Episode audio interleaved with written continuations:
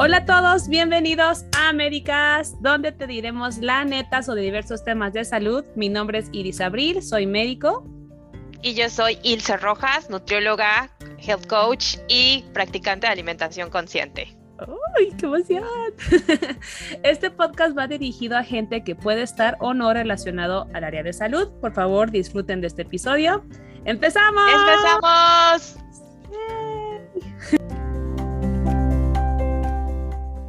Muy bien. A ver, ¿cómo los quiere, señorita? ¿Con cebolla? ¿Con dos tortillas? ¿Con salsa verde de la roja? Con todo. ¿Con todo? ¿Para llevar o para ir comiendo? Para, para, para acá, ¿no? Ahí me sentí en mi banquito de la taquería. Con la piñita. Ándale. Sí, saliendo del trompo. Saliendo del trompo. ¿No extrañas los tacos? Oh, mil. Ya te digo que es mi primera parada que voy a hacer en México. Es que no les hemos contado, pero este es nuestro primer episodio internacional. ¿Desde De dónde la- estás, Ilse? De la USA para el mundo. Eso, de, de los United. De los Unites. Exactamente. Empezamos este episodio porque primero les voy a contar algo chistoso. Eh, decidimos hacer este podcast, pero como su amiga tiene TDA, Pequeño detalle. pequeñito detalle, chiquitito. Yo hice una Ah, investigación de alimentación intuitiva cuando en realidad el tema era de... Alimentación consciente. yo, Son Ah. similares, pero no es, no es lo mismo. como Simi, se parece, pero no es lo mismo. Se Ah, no, parece, ahí es pero al revés. No es lo mismo, pero es más barato. No me acuerdo cómo. lo mismo, pero más barato. No, el, el que el tema es que no es igual. No es igual. Entonces, yo les voy a dar la definición de alimentación intuitiva y después tú me vas a ayudar con la parte que era de la vida real de este podcast. De alimentación consciente. Que sí, al final son eh, dos prácticas que tienen como un mismo objetivo, pero que sí tienen como diferentes vertientes, ¿no? Son, son muy similares. Sí, sí tienen similitudes, de hecho vamos a irlas desarrollando, y, pero al final de cuentas es de que entiendan el propósito de este tipo de alimentación Así y es. saber que existe, porque, o sea, yo la conocí cuando tú hiciste un live hace no mucho en Instagram Ujú. y dije, ¿qué es eso? Y te hizo ruido, ¿no? Luego, luego. Sí, luego, luego me hizo ruido y dije, tenemos que hablar de eso. Sí, sí, me Y acuerdo. mejor, y mejor que lo hablemos de forma de profesionales de la salud, porque también este tipo de, pues, iba a decir modas, pero no, es una moda en realidad porque ya tiene muchos años. eh, de este tipo de, de situaciones diferentes pueden malinterpretarse y Claro. malusarse también. La alimentación definitivo. intuitiva es un proceso que integra la sintonía de la mente y el cuerpo con la comida. Es una forma adaptativa de la alimentación que se basa en las señales de hambre y saciedad.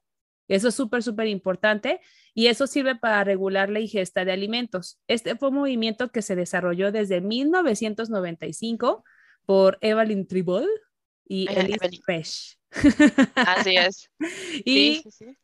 Esto, o sea, la, defin- la definición de la alimentación, siempre se me olvida cómo se llama, alimentación consciente, es igual, es diferente, ¿cuál es la diferencia en la definición? Bueno, la alimentación consciente es una práctica, digamos, hermana a la práctica del mindfulness, que o de- es mindfulness o de conciencia plena, ¿no? Que justamente es a través de la meditación y se basa en estar en el momento presente, en vivirnos en el momento presente. Entonces, cuando la dirigimos a la alimentación, quiere decir eh, estar presentes con nuestros alimentos, eh, ya sea con todos los sentidos y con esa conciencia al comer, ¿no? Entonces, a eso va. Eh, sí, sí es como ambas tienen el tema holístico, que quiere decir que no solamente están tomando el tema de cuántas calorías, qué cantidad, sino la experiencia a la hora de comer. Eso está padrísimo porque, por ejemplo, yo siempre me pongo de ejemplo a mí, como mal ejemplo de todo. Sí. Yo lo viví. Yo lo he hecho, no, yo, yo siempre, porque yo siempre crecí en una familia que, por ejemplo, come demasiado rápido, demasiado. O sea, mi, mi abuelo fue médico, entonces él dice que él aprendió esta mala costumbre de comer rápido por justamente no tengo tiempo. Entonces, como en cinco minutos para poder seguir estudiando, para poder trabajar, para no sé qué. Y todos en casa, como comíamos al mismo tiempo, pues el, o sea, como que lo imitábamos. Entonces, yo crecí comiendo rápido, o sea, siempre. Y ya cuando termino de comer es, ay, no, sí me pasé de comida, comí demasiado rápido, siempre, o sea, es un, un diario sí, hasta la fecha. Y cuando tú diste esta plática, un día me di la oportunidad de comer despacio, o sea, dije, a ver, come despacio, mastica, saborea, ¿no? Y me fue muy difícil. Sí, claro, sí, sí, sí, sí, total. Y me di cuenta de que también mi esposo también come muy rápido, o sea, y él me decía, es que yo no era así y desde que vivimos, o sea, desde que estamos juntos, empecé a comer rápido. Dice, tú me contagiaste de tu mal. Sí, y justo como lo acabas de mencionar, ¿no? O sea, todas estas, eh, pues estas prácticas son aprendidas, ¿no? A veces eh, ni siquiera nos paramos a, cuestionarnos de dónde viene, simplemente sabemos que así comemos, ¿no? Así es lo normal, ¿no? Exacto, ¿no? O dices, ¿qué es comer rápido? Y tratas de compararlo tal vez con otra persona que conoces que come un poco más lento y dices, bueno, entonces eso es lo normal y yo como rápido. Entonces, es muy subjetivo, ¿no? El, el tema de qué es comer rápido, pero cuando tú lo vives, cuando tú te sientes, ya empiezas a decir, ay, es que me duele acá o me siento más pesado o ya no estoy como tan concentrado, es ahí entonces cuando empieza a, evaluarse esta conducta y dices, bueno, pues entonces tal vez necesito hacer algún cambio, ¿no? Sí, ¿sabes en qué yo empecé a, a cuestionar esto de comer rápido, comer lento? Cuando un gastroenterólogo, mm, os estaba explicando el proceso de digestión y decía que para empezar una buena digestión tenemos que masticar, no me acuerdo cuántas veces, creo que eran 20 veces por cada lado, y luego pasar que porque el estómago no puede realmente deshacer o, y el intestino, el duodeno, no puede realmente desintegrar bien todos los nutrientes si no se mastica bien. Dice, o sea, desde que tú estás masticando, se producen un montón de enzimas en la saliva que empiezan a desintegrar a los alimentos en los macronutrientes, ¿no? Y si tú nada más le echas el pedazo de carne hacia tu estómago, no vas a poder aprovechar todos los nutrientes que deberías. Y dije, no, pues estoy bien desnutrida. No, y aparte, ese es un tema también de, la digestión, ¿no? Como dices, empieza a haber este, distensión abdominal, o sea que empiezas a, sentir más inflamación. Estreñimiento. Estreñimiento, exactamente, ¿no? Entonces, problemas con la microbiota o con los bichitos del estómago. Entonces, sí hay muchas eh, como beneficios de disminuir el paso al comer, ¿no? Y que justamente lo puedes ir desarrollando a través de ejercicios de alimentación consciente. Sí, exactamente. Y luego también tenemos aquí una cultura de la dieta, ¿no? O sea, eh, que, bueno, aquí me refiero en todo el mundo. aquí, en el planeta Tierra. y en todo el mundo. No sé si en Marte, pero aquí en la Tierra. te amo, me amo. Te amo, te amo. A ver, la cultura de la dieta es de que siempre adoramos a las personas delgadas. O sea, la persona delgada es la persona saludable, ¿no? Siempre se relaciona de que quienes están en dieta están en moda, por ejemplo, lo he mencionado en otros episodios, ¿no? De, ay, yo estoy en ketorreto, tú no, ay, yo estoy en, o sea, es como si se convierte como una moda estar a dieta en algún plan de alimentación. Siempre te están promoviendo la pérdida de peso, o sea, siempre como que perdí de peso y me sentí mejor, ¿no?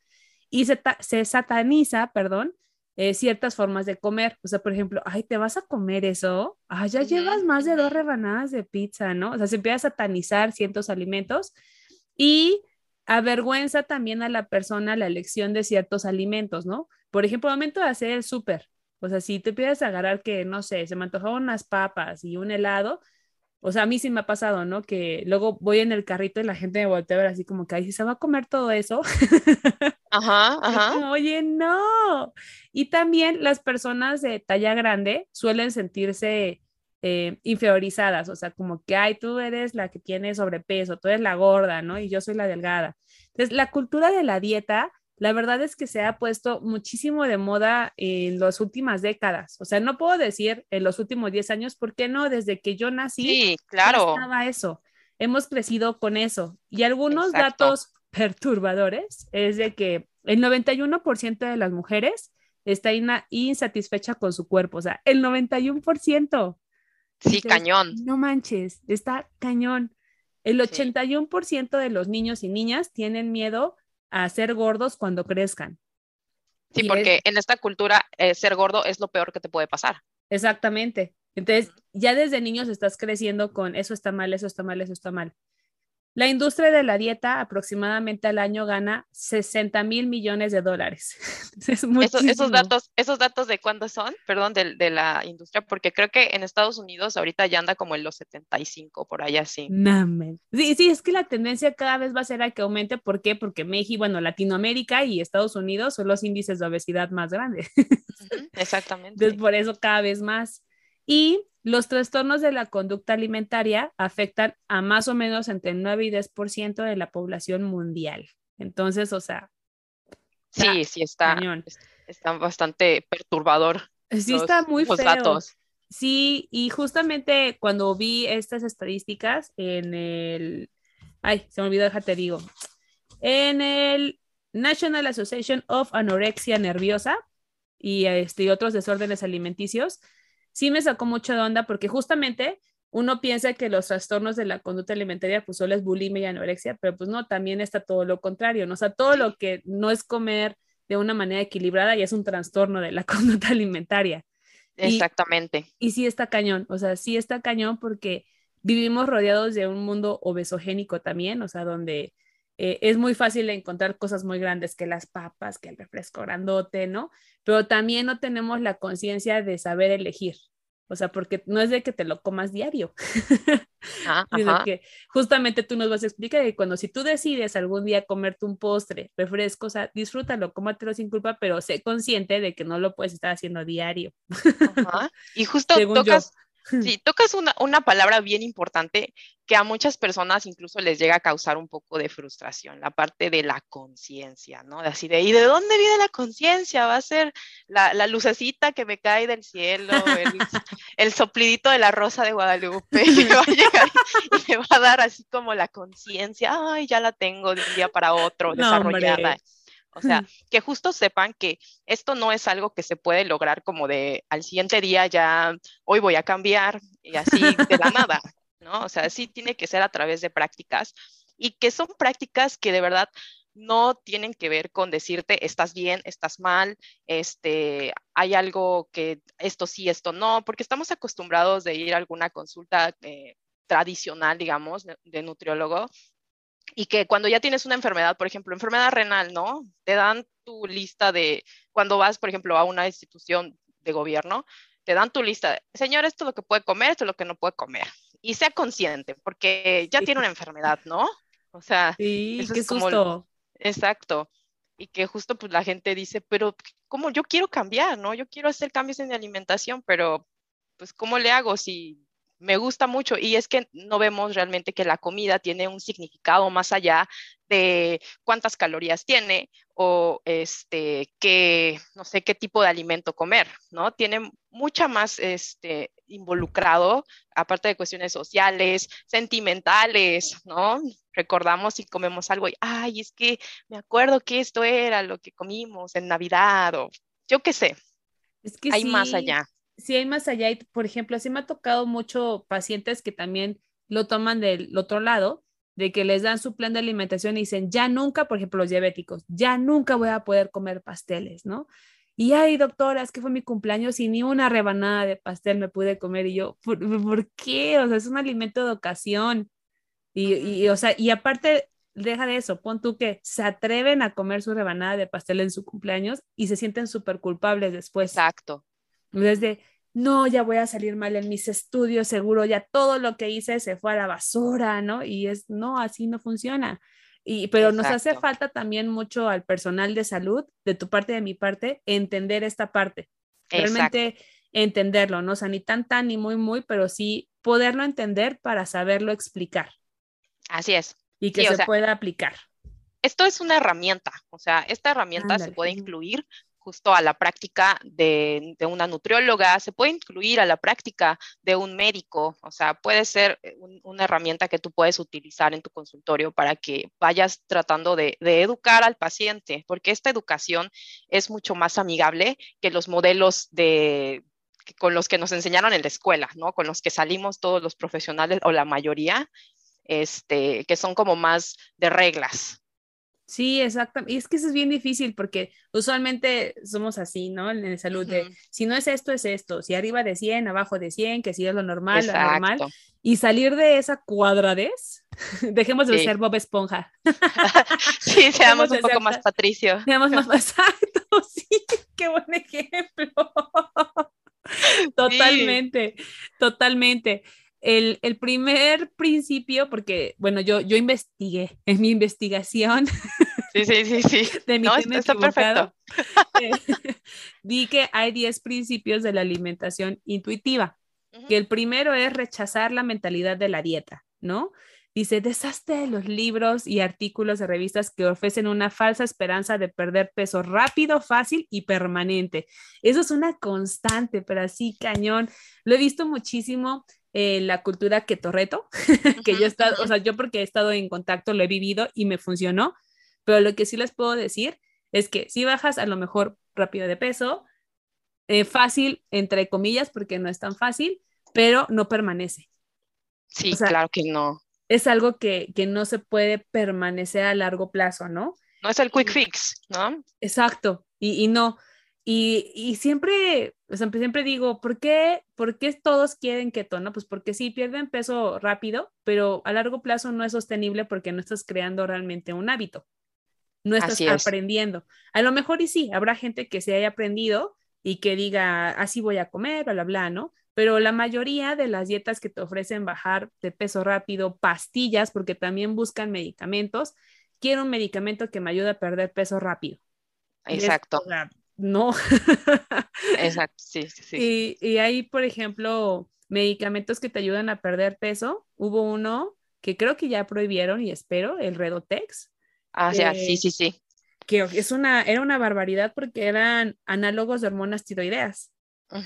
Entonces, como te aceleraban muchísimo, perdías un buen de grasa, pero también tenías tus consecuencias de tener muchísimo acelere del metabolismo, taquicardia, hipertensión, este, falta de sueño. Entonces, como dijeron, ay, tenemos que compensar los efectos de las hormonas tiroideas, le ponemos diazepam. Entonces, era ¡Ah! una mezcla espantosa. ¿Qué sucedía? Los pacientes bajaban hasta, no sé, que tenían obesidad, bajaban hasta 15 kilos en un mes. Entonces, imagínate, ¿no? En tres, cuatro meses, pues ya estaban en su peso ideal. Les quitabas el medicamento y el famoso rebote. Rebote. Ajá, o el efecto yo-yo. Sí. Sí, es horrible. Es horrible. que siempre, que siempre viene acompañado justo con todas estas dietas que tú dices. Sí, y lo mismo pasa en cualquier dieta. Eh, les decía en el podcast pasado, entre más restringida esté una dieta, menos apego y más deficiencias nutricionales también va a tener. Y más probabilidad de rebote. Y incluso que puedas llegar a ganar más peso del que inicialmente tenías. Exactamente. Entonces, eh, a, ese desastre de los libros y de las dietas y de, eso, o sea, no es desastre, mi perro está tosiendo.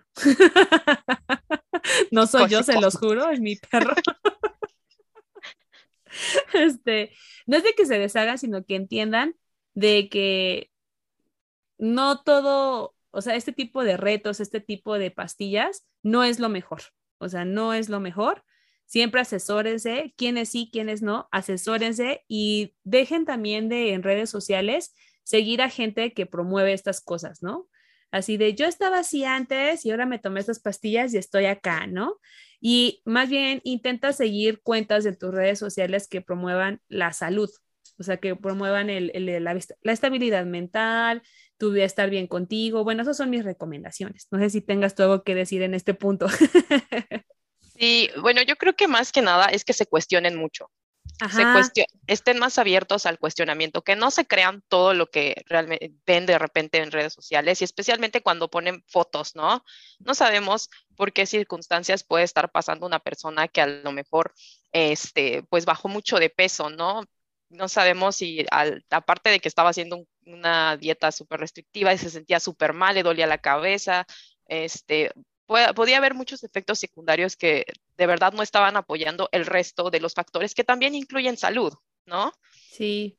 Entonces, que se abran un poco más al cuestionamiento, más de por qué, qué tanto esto de verdad se puede aplicar a mi vida, porque también o se puede eh, incorporar a mi vida de una forma a largo plazo, porque no somos de un instante y ya aquí bajamos 10 kilos y pensamos que vamos a tener la vida que, que, este, que nos imaginamos, ¿no? No somos un proyecto a largo plazo. Sí, exactamente. Y no todo es negro y blanco. Así es. Hay otros intermedios y siempre personalizar, siempre. Exacto, es muy importante. El principio número dos de la alimentación intuitiva es honra tu hambre. Esto me encantó. es bellísimo. Es bellísimo porque el hambre es un proceso biológico normal y honrarla significa aprender a escuchar a tu cuerpo. Entonces, o sea, no, no, por ejemplo, eso tú me lo explicaste y creo que lo dije, no me acuerdo si tú me lo explicaste a mí o lo vi en tu live, pero era de, de que escuches a tu cuerpo si realmente tienes hambre, ¿no?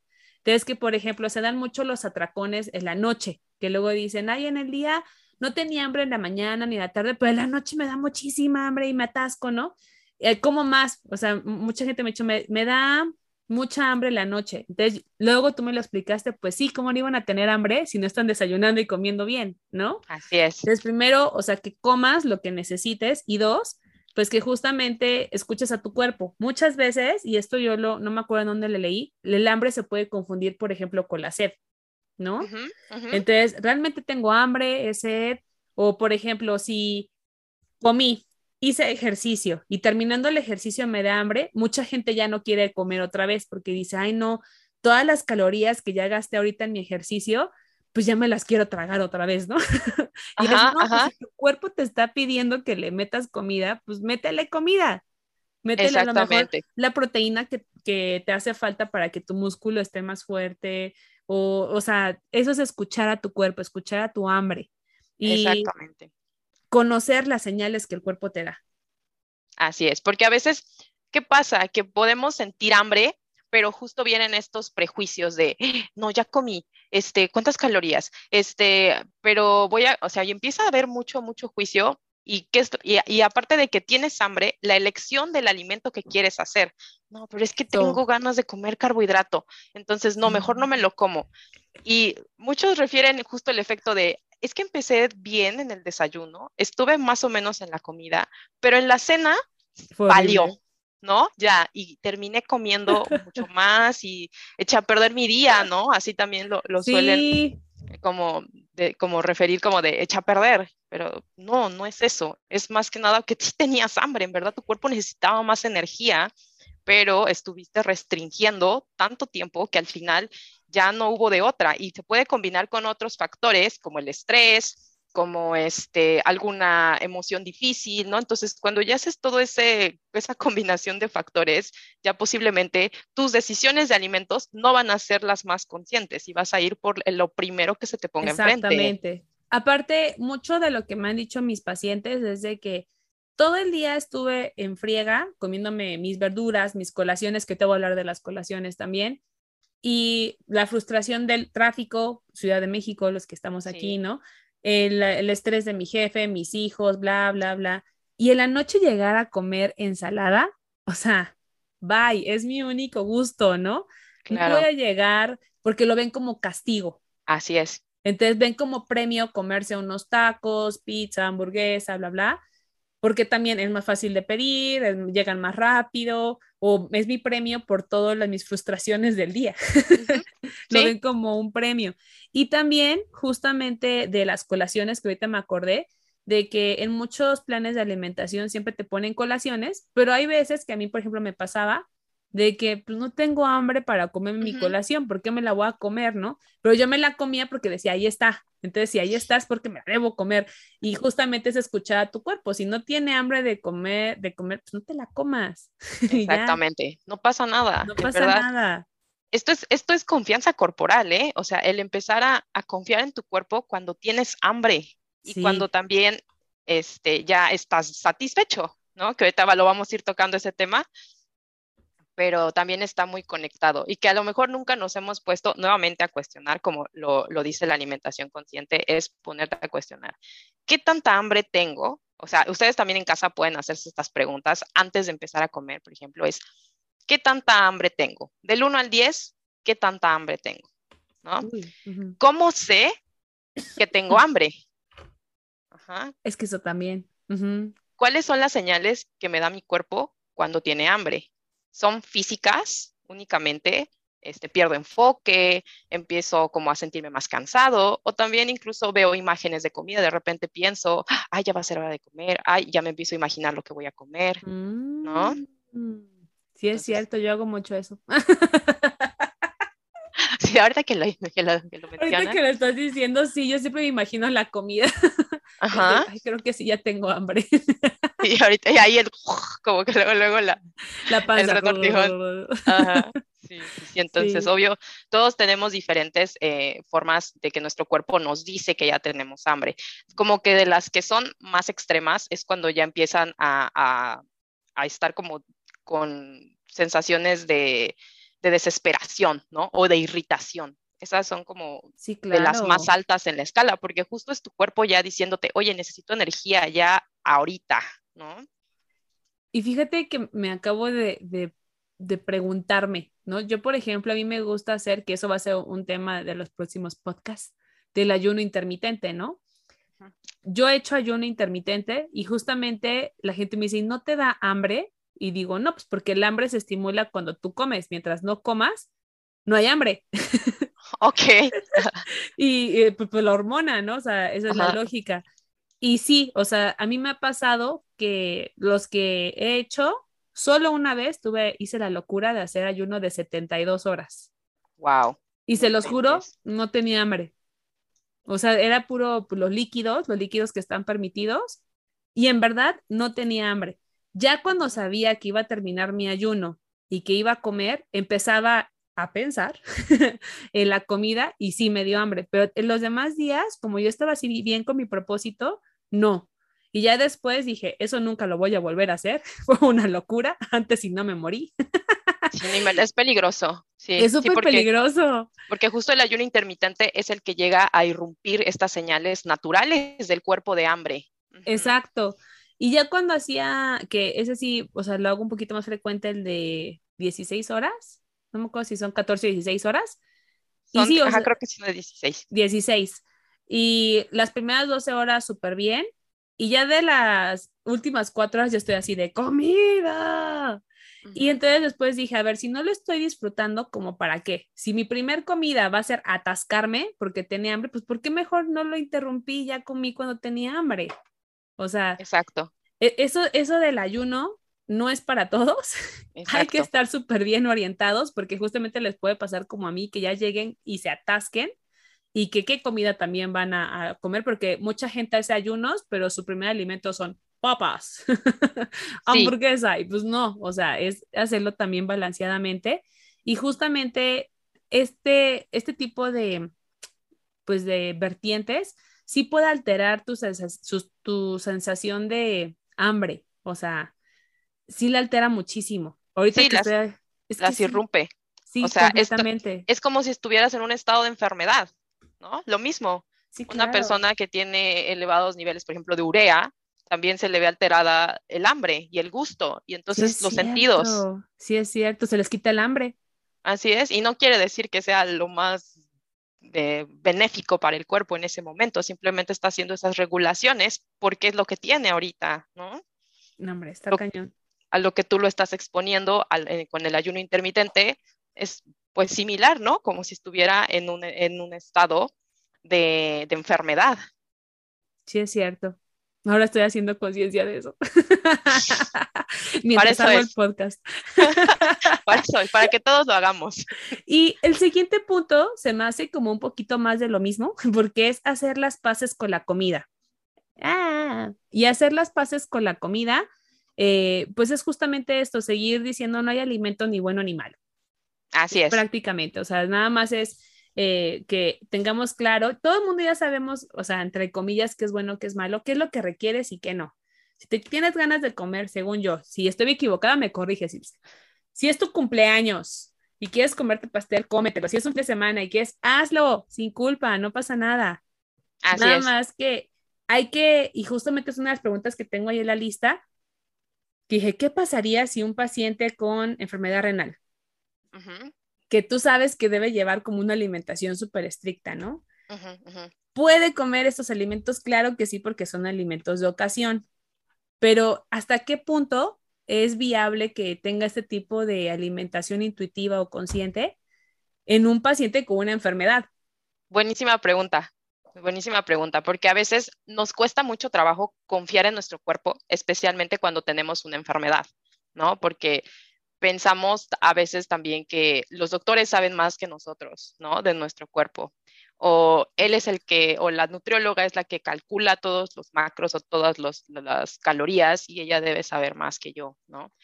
Pero cuando nosotros nos vamos a través de la experiencia sensorial, especialmente, por ejemplo, para ellos de los alimentos, eh, tú puedes detectar en qué momento es suficiente. Y en verdad esto lo, esto lo, lo, sabes hasta la práctica, ¿no?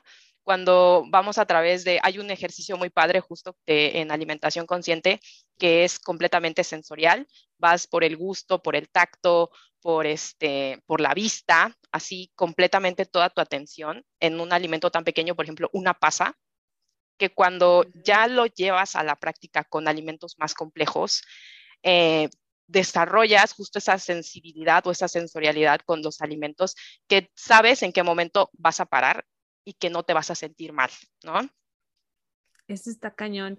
O sea, por ejemplo, en la alimentación, o sea, de este paciente, ¿no? Este paciente que estoy poniendo. Tú vas a tener este plan de alimentación porque, no sé, ya tienes insuficiencia renal, bla, bla, pero tus alimentos que tú consumas, aunque estén calculados, tú les vas a enseñar esa parte de cómo eh, disfrutarlos, ¿no?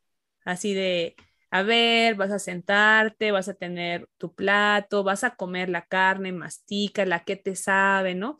Te sabe a sal, te sabe no sé qué, eso es más o menos lo que tú estás diciendo, ¿no? Así es, así es. ¿Qué sensación te produce masticar este alimento, ¿no? O el sabor te recuerda algo.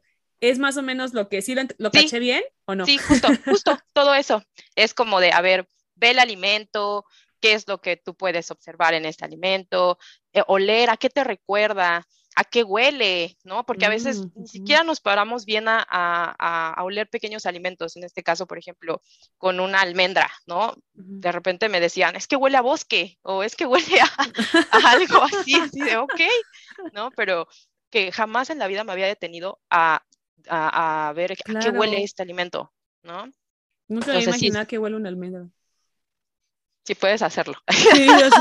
Sí, ahorita vas a ir a tu, a tu, a tu alacena yo, ¿tienen olor? ¿Qué está pasando? ¿Qué, es esto, Ilse? Está fumando marihuana. Me está diciendo que las almendras tienen olor.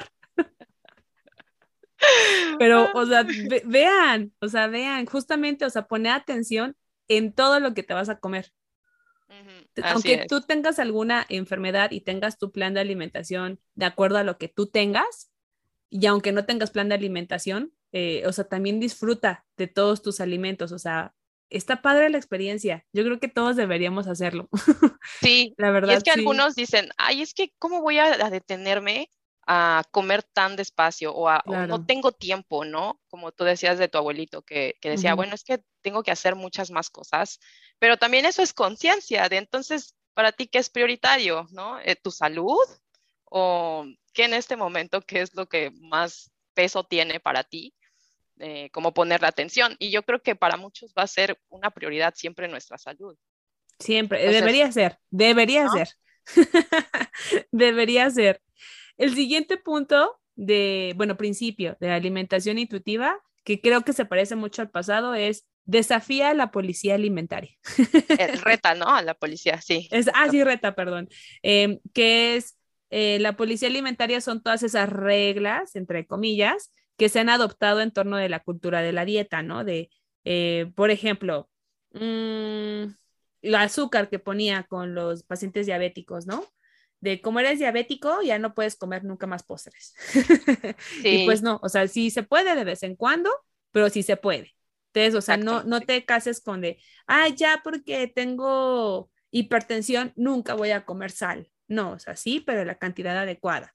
Este, nunca voy, soy diabético, nunca más voy a comer un dulce, una Tootsie Pop. No, sí puedes, pero o sea, cuándo, ¿no? No va a ser de la mañana, la tarde y de la noche, ni diario. O sea, cada quien, pero si lo vas a hacer, no lo hagas con culpa.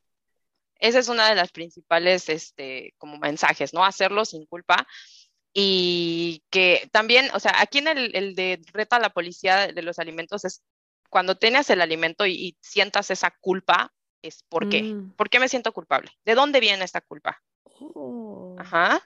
O sea, ¿qué está involucrado en este momento con este específicamente alimento? Está involucrada la culpa. ¿De dónde la, de dónde la, la aprendí o de quién me la dijo, no?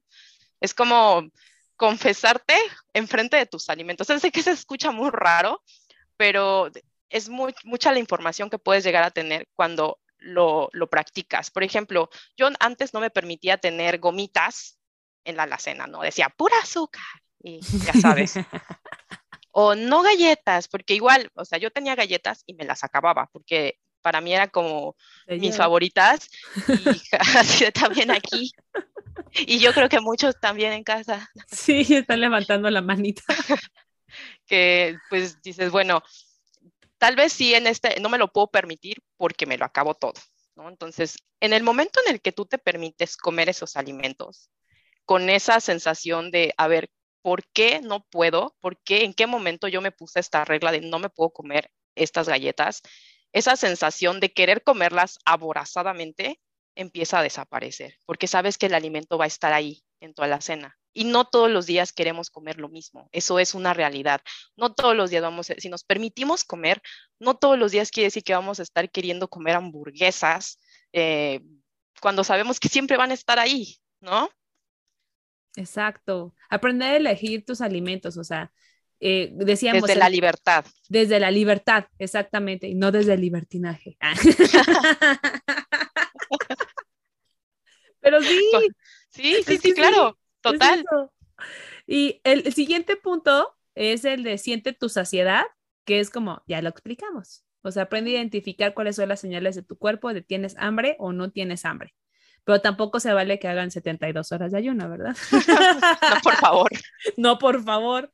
Y otro punto que me encanta, el nombre es Encuentra el placer en comer, que es justamente todo lo que nos acabas de decir. Comer es delicioso. Yo creo que lo peor que le puede pasar a un humano es que algo le pase para que no pueda comer. ¿no? Sí, claro. alguna enfermedad que te limite comer. Y yo así le digo a Cita, por favor, nunca me lo mandes, yo amo comer. Sí, no, por ejemplo, no nos vamos lejos, los que tuvieron COVID y perdieron el, el, el sabor. Gusto, sí es cierto, sí es cierto, perdieron completamente la noción del sabor de las cosas, a veces hasta meses. Sí, y pierden hasta el gusto por comer porque les sabía feo o, simplemente no les sabía nada. Comer sin sabor es horrible. Exactamente, y no lo, y no lo, no nos detenemos a verlo hasta que pues, no lo tienes, ¿no? Hasta que no lo tienes, ya sé. Bueno, estábamos en que encontrar el placer al comer. Y aquí también un punto importante en encontrar el placer, que lo acabo de leer en mis notas, para algo sirven, es de que, por ejemplo, si tienes, que he puesto mucho el ejemplo de, de los antojos dulces, ¿no? También sabía elegir los alimentos. O sea, no, no siempre es de que, ay, tengo ganas de algo dulce, voy por un pastel. Igual y puedo comerme fruta, ¿no? O sea, elegir algo dulce que sea más saludable, entre comillas. Bueno, no, sí es más saludable que un pastel. Pero si mi, mi antojo por dulce es como diario, pues entonces mejor elegir cosas que no sean tan, tan pasteles, tan postrosas. Aquí, con esto que dices, es bien interesante porque justo le pasa a mucha gente que dice, ay, es que ya viene el antojo, y es como el martirio, ¿no? Decir, sí, hasta lo sufren. Tengo, tengo un antojo, ¿por qué? Así de no desaparece.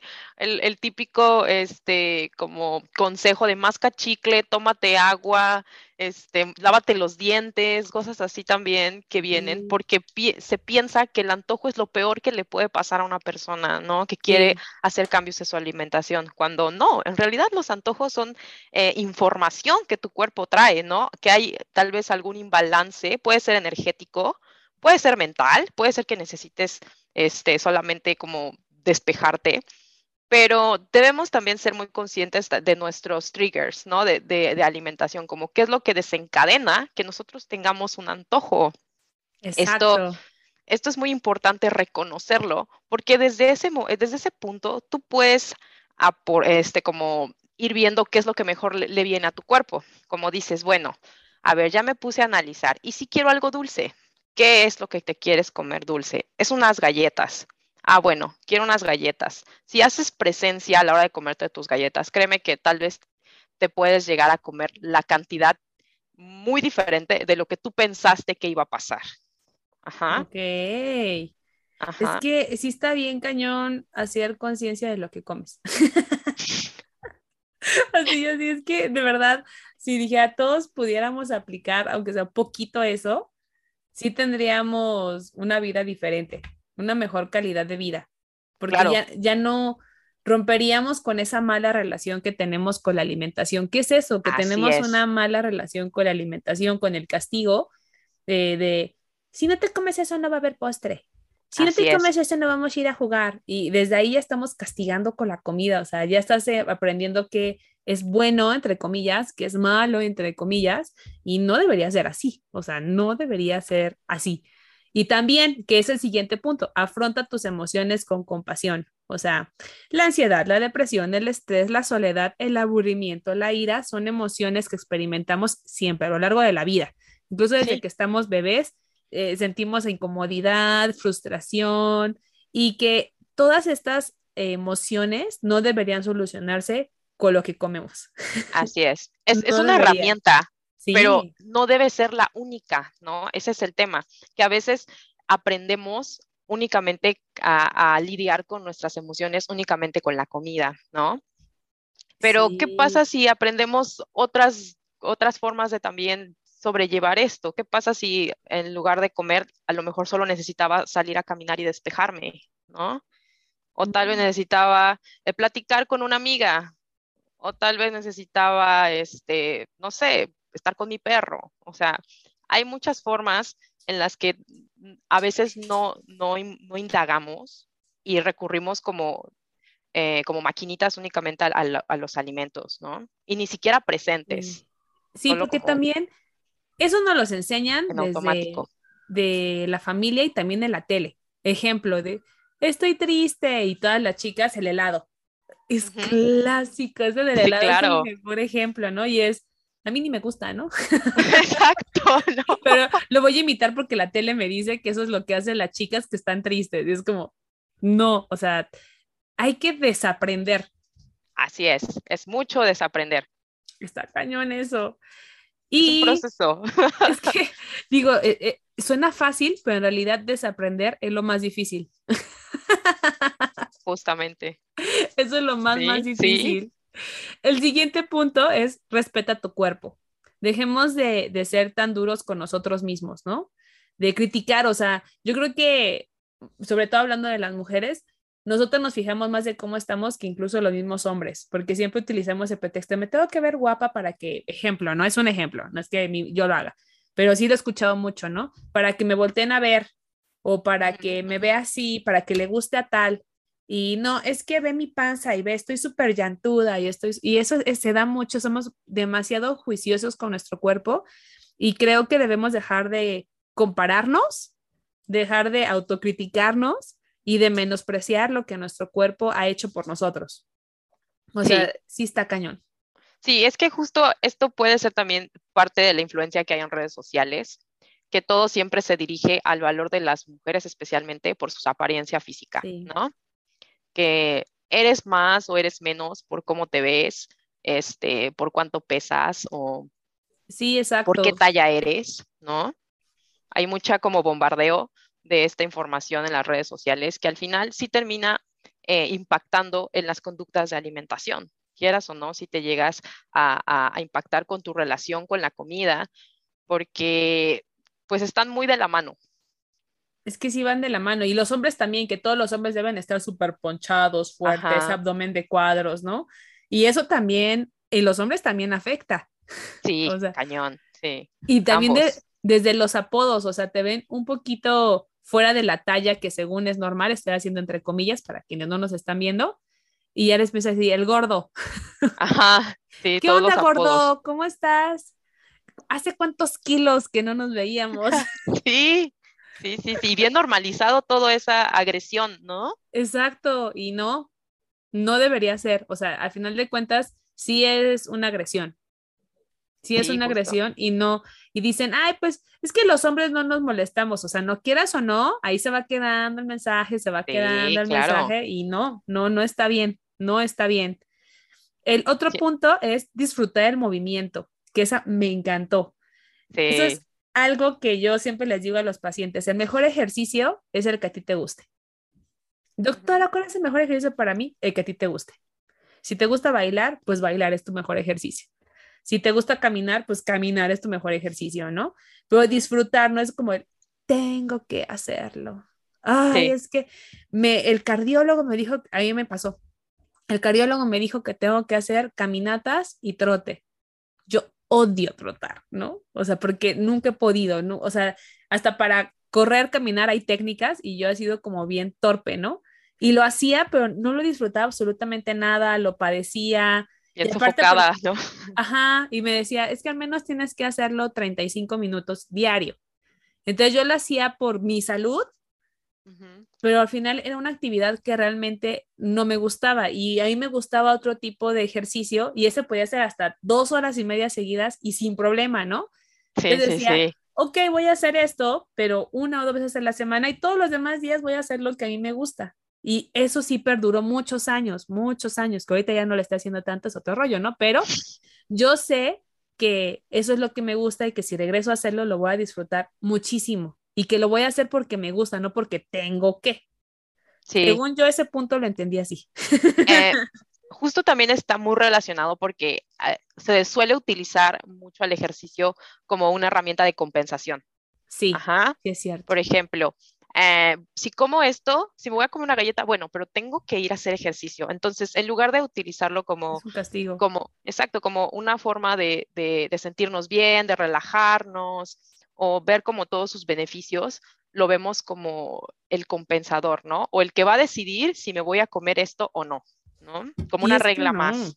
No, y también, por ejemplo, pasa mucho, bueno, yo, yo he visto conductas en los pacientes que la caminadora les cuenta cuántas, cuántas calorías quemaron. Y en eso se basan. Sí. Así de, ah, pues me comí un pastelito de 300 calorías, pues entonces tengo que caminar hasta que diga que quemé, que usé 300 calorías. y es como, no manches, no, ¿qué onda? eso sí, se, me, se me hace como muy, muy feo, cero bonito porque ya estás, estás haciendo ejercicio pero estresado en viendo en qué momento ya vas a consumir lo que te comiste. Exactamente. Si ahorita le preguntáramos a la, mayoría de los que nos están escuchando ahorita, ¿con qué relacionas el ejercicio? ¿Con algo placentero o con algo que te genera una resistencia? ¿Tú qué crees que nos dirían? La segunda. La resistencia, justo porque nos enseñan la parte del ejercicio duele. El ejercicio es únicamente para que bajes de peso o estés en forma, ¿no? Sí desde que somos niños y nos, eh, nos, están obligando a que vayamos a hacer educación física o cosas que ni queríamos. Sí, aparte, justo a, los, bueno, yo, yo lo viví en la secundaria, de que había un, compañero que sí tenía obesidad y a él lo ponían a hacer más ejercicio que a los demás. Imagínate, ¿no? Qué trauma también para esa persona que ahorita tal vez su relación con el ejercicio es muy difícil. Sí, o que también a lo mejor lo ponían a correr dos vueltas más a la cancha, pero pues si también tenía obesidad, sobrepeso, ¿qué onda con sus rodillas, con sus tobillos? Realmente es el ejercicio que necesita o el que le gusta, ¿no? Exacto. Y sí, o sea, México mal en eso, mal. mal.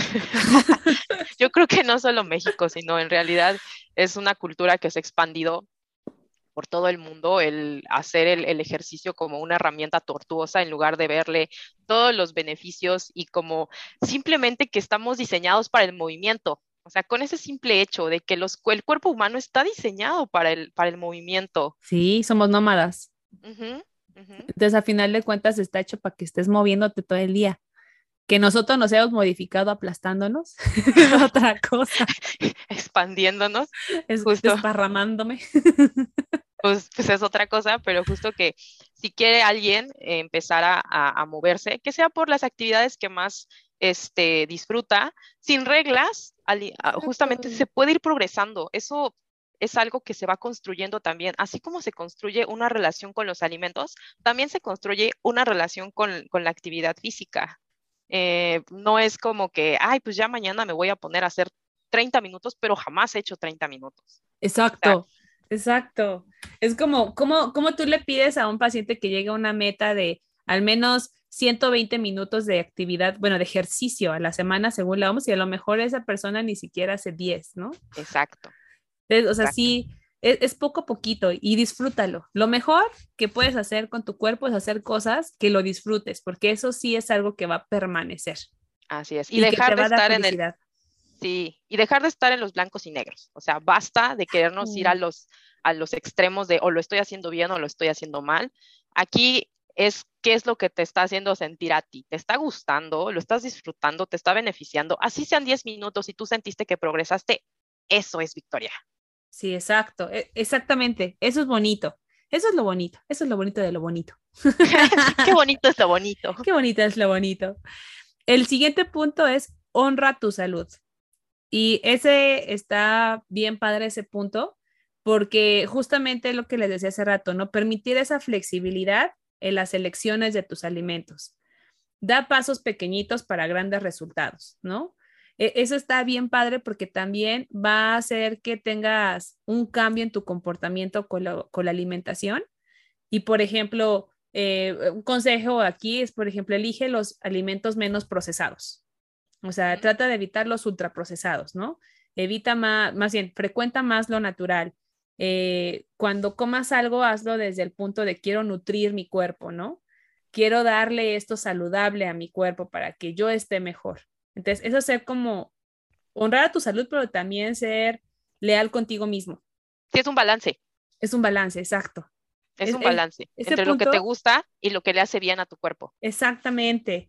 Y ahora sí quiero que me expliques mucho esto de la meditación, de comer. Cuando lo leí, dije, no manches, o sea, ¿cómo voy a estar comiendo, pero también conectándome con el mío, con allá, con desconectarme del exterior? Dije, ¿cómo se logra eso? ¿Cómo se logra? Eh, bueno, el tema de la meditación con los alimentos son meditaciones guiadas, eh, preferentemente debes iniciar con, por ejemplo, alguien que te ayude a, ir en el proceso. O sea, yo voy a estar guiándote por medio de la meditación. Puede hacerse con alimentos, o sea, te voy dando instrucciones. En este caso ya te había dicho, puede ser, por ejemplo, eh, vas a ver, vas a hacerlo con unas pasas. Vamos a ir primero viendo las pasas, explóralas, mira los pliegues, con esa curiosidad. Siempre eh, todo lo que es la alimentación consciente invita a la curiosidad, al no juicio y a la compasión, ¿no? Son los, los, principios más fundamentales del mindfulness y que ahora sí ya enfocados en la alimentación, lo vamos a ir este, procesando por etapas, ¿no? Entonces, esa es el, como que el ejercicio con los alimentos. Eh, por ejemplo, te comes una con todas esas etapas, después vamos a la siguiente etapa, vuelves a pasar y vas haciendo las comparaciones. Por ejemplo, lo que mucho se da es que el sabor cambia, o sea, puedes sentir de inicio que tu boca se empieza a salivar mucho y en la siguiente ya casi no salivas o en la siguiente disminuye el sabor y en el tercero empieza a disminuir cada vez menos porque justo la saturación de las papilas gustativas empieza a aumentar, entonces el sabor empieza a ser eh, menos perceptible y así va a pasar con pues prácticamente todos los alimentos tienen un nivel de saturación eh, a nivel de las papilas gustativas. Entonces, eh, vas a empezar a observar la, experiencia de comer ciertos alimentos de forma diferente. Ay, está padrísimo. Tenemos que hacer el ejercicio, tenemos que hacerlo para que, lo vivas. Sí, es que justo me estaba imaginando, no con una pasa, yo estaba pensando en sandía. Pero dije, ay, no manches, se me favorita? Es que sí, dije, ay, no manches, y la sandía y cuando la muerde le sale juguito. Estaba así pensando, ay, sí me gusta, sí quiero. sí, vamos a hacer uno. Vamos a hacerlo y igual y ya después este, ahí lo compartes en historias cómo te fue. Sí, y también a, la gente que quiera experimentarlo, escríbanle a Ilse para que los guíe. O sea, yo creo que es una experiencia que todos tenemos que hacer. Al menos sí, como, está padrísima sí, sí, o sea, estaría padrísimo que la adoptaran como su día a día, pero si no, aunque sea como un experimento, hágalo. Es que es muy similar, ¿saben? A cómo a cuando van a una cata de vinos. Oh, claro. Te van enseñando, sí, claro. Sí, y vas por etapas. Tienes toda la razón. Tienes toda, toda la razón. Eh, les voy a platicar de un artículo o de dos artículos, sí, se me da tiempo rápida, de los dos artículos que leí de la alimentación intuitiva y, este, y se revisaron 26 artículos transversales y se encontró que la alimentación intuitiva se asocia negativamente con el índice de masa corporal. Y eso porque también no hacen elección correcta de alimentos. Siempre es así de, ay, voy a escuchar a mi cuerpo, mi cuerpo me pide papas, vuelvo a las papas, ¿no? ¿Qué tengo con las papas? Todos los equipos he puesto papas todos, pastel. Todos los sacas papas. Ahí también tengo alguna otra, este, como observación que darte, porque puede estar eh, asociado con, eh, con negativamente con la con el índice de masa corporal, porque tanto la alimentación intuitiva como la alimentación consciente son no pesocentristas. ¿Qué quiere decir? No se oh. basan en el peso como un indicador de salud. Con razón. O de progreso. Entonces, eh, si una persona eh, a través de la alimentación intuitiva o a través de la alimentación consciente no hacen cambios en su peso, este, sí lo pueden hacer en su estilo de vida, pero tal vez no vieron resultados en su peso. Ok, eso está súper bien. Qué bueno que lo explicaste porque ahora entiendo. El otro es de que se asocia positivamente a indicadores de la salud psicológica. Está asociado con mejores comportamientos en torno a alimentación y a digesta. Eh, no se ha asociado a niveles más altos de actividad física, a lo mejor porque también la orientación y este estudio también ya está un poquito viejito, pero o sea, sí me gustó a lo que llegamos. Y la alimentación intuitiva da como resultado el mantenimiento del peso, pero que quizás no a la pérdida de peso. Entonces, te mantienes, pero a lo mejor no vas a perder peso. No, no se debería utilizar porque justamente no es la idea para querer perder peso. Así es.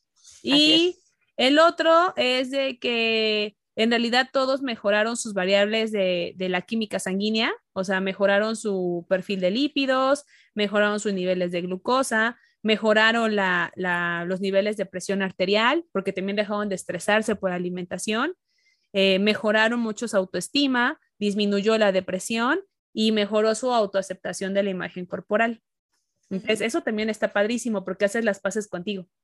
Sí, es un, es un sistema que, de, que es holístico, ¿no? O sea, que vemos ahora sí más allá de, de tu plato, vemos más allá de decirte estás bien, estás mal, es un entendimiento, es una, eh, sí, abrirte completamente al paciente y verlo como es en su vida, que es una persona, porque a veces lo queremos ver más como una enfermedad o como un número si están en un hospital, pero es una persona que tiene experiencias, que tuvo este, traumas tal vez también asociados con la comida y que hasta que no estás ahí con esa persona eh, como viviéndolo, eh, pues ya va, tratando también con eso de, de ir haciendo cambios, ¿no? Sí, exactamente. Este tema me gustó muchísimo, Ilse. Yo les, invito a todos que por favor la sigan porque constantemente está subiendo contenido y recetas deliciosas y de cómo utilizar la air fryer. Sí, también soy top, soy fan. Lo mejor. Y por favor, danos tus redes sociales para que la gente te pueda seguir. Eh, en Instagram ahorita es donde estoy más activa, nutrióloga. Porque el, Facebook ya lo tengo bastante muerto y casi no lo ocupo. está bien, es, lo que se está utilizando más ahorita el Instagram. Y pues recuerden, darnos seguir, es muy importante que nos sigan, que le den mucho amor al podcast para que siga creciendo. Estamos en YouTube, en Spotify, en Apple. Eh, en Apple vamos muy bien, por cierto. y en Amazon Music.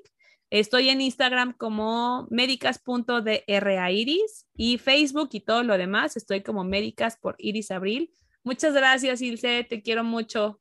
Al contrario, gracias a ti por invitarme. Soy tu fan del podcast y pues aquí es un deleite venir a platicarte. Está padrísimo porque aparte lo disfrutó también ella. Todos lo disfrutamos. Yo espero que les haya gustado mucho y pues Medicasters, nos vemos a la próxima. Los quiero mucho, te quiero mucho, Ilse. Nos estamos escribiendo. Gracias. Bye. Bye.